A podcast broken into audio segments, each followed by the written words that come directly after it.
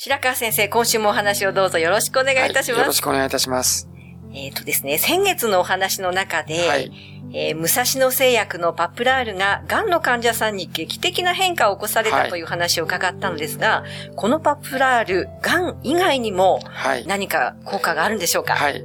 私はパプラールは自分で始めたわけではなくて、武蔵野製薬さんのいろんなお話を伺ったりして、パプラールはこれ以外にも聞くことがないかなという話を聞いたら、実は糖尿病やその他の病気にも効くんですよと言われました。それで一番よく聞いたのは痛みによく効くので、帯状ヘルペスの痛みを取るのに有効だという話を伺いました。で、これはもうお亡くなりになったと聞いてますけども、神奈川県で開業されていたかなり高齢の先生がいらっしゃいまして、その人が発明したやり方だと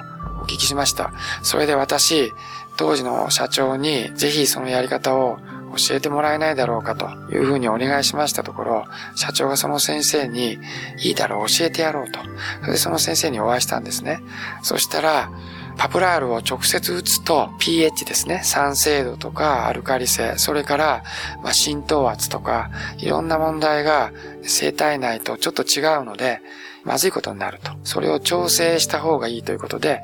ブドウ糖液と混ぜなさいというふうに言われました。1対1ぐらい、あるいは1対2、1対3、いずれの使い方もあるんですけども、ブドウ糖液と混ぜて幹部に注射しなさいと。具体的に言いますと、特に一番多いのが肋間神経で、肋間に沿ってこう赤いポツポツポツといった発疹が出てきます。で、その辺がすごく痛くなるわけですね。パプラールをですね、まず、脊椎の根元から肋間神経に沿って、ブドウ糖を混ぜた液を 1cc ずつぐらいある間隔を空けてこう打っていくわけですね。そうすると、1日以内に痛みが取れてきて、数日以内に劇的に効く人が出てくると。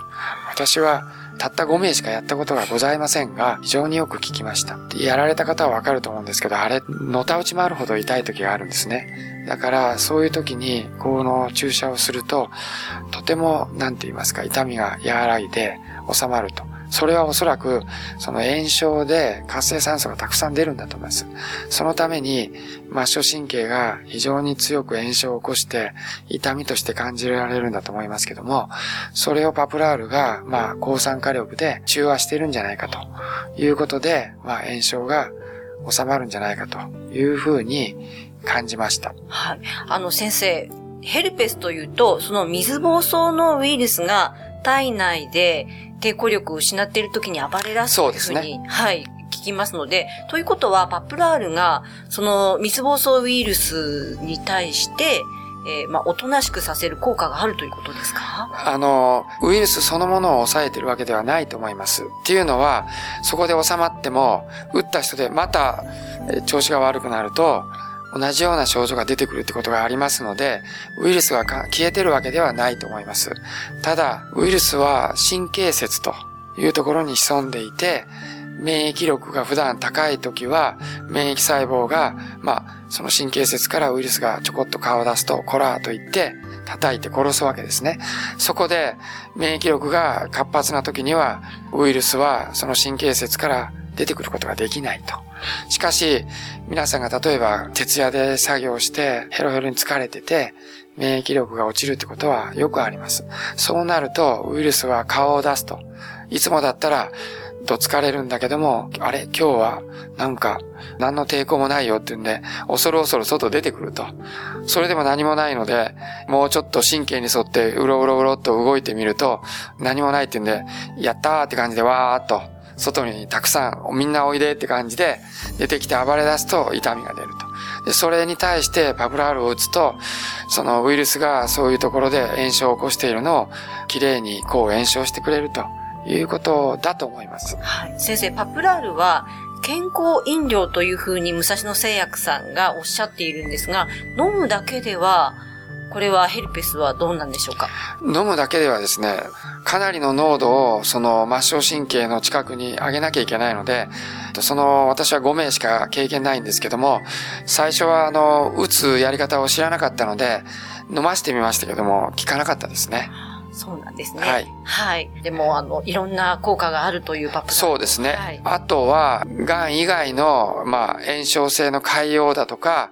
同じように食道系ですね。食道とか、消化器系の胃胃潰瘍とか、そういうものにも飲ませてみました。そうすると、やはり、胃がんとか食道がんと胃潰瘍もやはり同じように、その表面に炎症が起こってるわけですね。ですから、たくさんの活性酸素が生じてるはずです。でそこに、まあ、パプラールを飲んでいただきますと、そこにぺちゃっとひっついて、たくさんの活性酸素を吸収していただいて、炎症を速やかに解消できるということで、そういう類の疾患にも非常に有効だということも分かっています。はい。なので最初はパプラールってその急性胃炎とかね、そういうので使われてただだと聞いていますけども、理由はそういうことだと思います。はい。えー、つまり飲んで効きやすい場所というのは、消化器に起きているトラブルということなんですか？はい。なので、私はそういうアイデアでもって、消化器系に進んで使ってたわけです。そんで、予想通り、例えば、肝臓の疾患に対してパプラールを効かそうとすると、直接肝臓に振りかけることはできないので、消化器系から血液の中に吸収されたパプラールが肝臓に回って何らかの効果を及ぼすということになります。しかし、胃の疾患とか、腸の疾患とか食道の疾患っていうのは、ごくんと飲んで、それが通過する間に病変部位にぺちゃっとひっつくことになりますので、血液の中で回ってくるよりもはるかに高濃度で、病変部位にかけることができるという意味では非常に有効だと思いました。なので私はそれを一生懸命やってたわけです。消化器系統以外にはですね、振りかけても、そんな高濃度に、まあ血液の中回っても、全身に回れば濃度が下がるわけですから、大変な量を飲まないと、おそらく有効じゃないというふうに思いましたので、他の疾患はおそらくダメだろうなと思ってやらなかったです。そうですね。えー、では、ぜひこの続きもですね、また来週お願いしたいと思います。お話の相手は、FM 西東京の飯島千尋でした。